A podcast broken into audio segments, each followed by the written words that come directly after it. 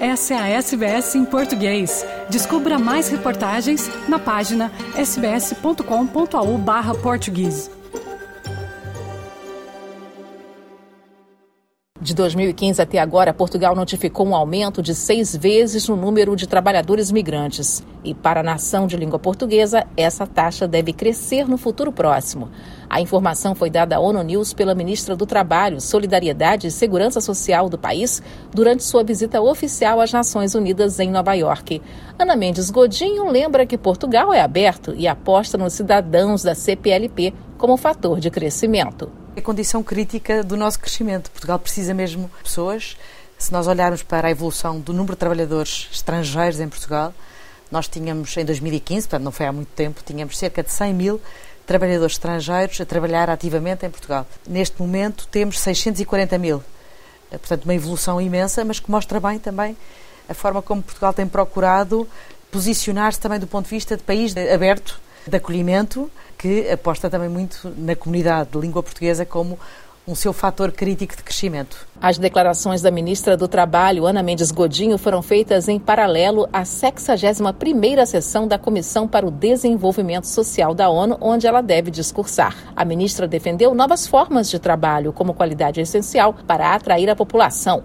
O tema foi debatido também no diálogo intergeracional coorganizado pela Missão de Portugal e a União Europeia junto das Nações Unidas. Nós, neste momento, estamos cada vez com mais procura por parte de, de, trabalhadores de vários sítios do mundo, mas concretamente de países de língua portuguesa, aquela ligação natural até da língua que facilita a, a própria integração e porque também temos comunidades muito importantes de pessoas de, de países de língua portuguesa. Nós temos neste momento alguns projetos piloto uh, a arrancar, precisamente para garantir que as pessoas, quando vêm para Portugal, têm uma integração digna que são bem valorizadas também no mercado de trabalho. A ministra Ana Mendes Godinho contou que Cabo Verde acolhe o primeiro programa piloto para a integração de jovens profissionais dos países lusófonos em Portugal. A nação europeia aposta também no investimento local para melhorar as qualificações dos candidatos.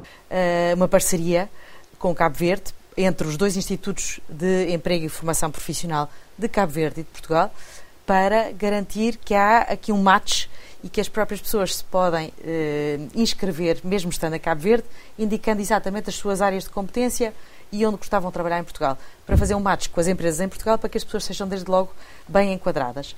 E também estamos a fazer outra coisa que eu acho que é muito importante e eu acho que pode ser aqui o início uh, de uma ótima uh, parceria e cooperação com os países de língua portuguesa, que é fazer investimento diretamente na formação nos países uh, de língua portuguesa. Vamos, estamos a arrancar com Cabo Verde, para posicionar também aqui Cabo Verde como um hub de formação em África. A ministra Godinho falou ainda do acordo de mobilidade na CPLP que havia sido ratificado inicialmente por Cabo Verde, São Tomé e Príncipe, Portugal, Guiné-Bissau e Moçambique até o final de 2021. Acho que é a afirmação da língua portuguesa como um ativo eh, de talento no mundo.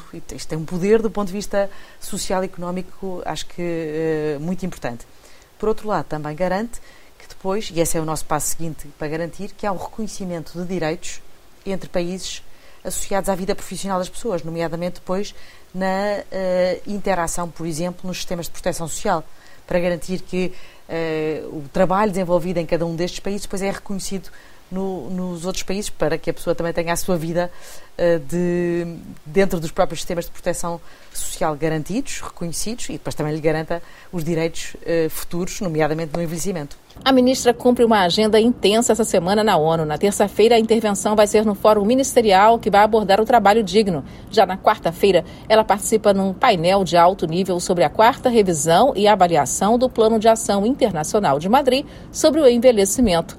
A visita prevê reuniões com a vice-secretária-geral das Nações Unidas, o subsecretário-geral para Assuntos Econômicos e Sociais para Questões de Política e a representante especial da Organização Internacional do Trabalho, OIT. Da ONU News em Nova York, Mônica Grayley.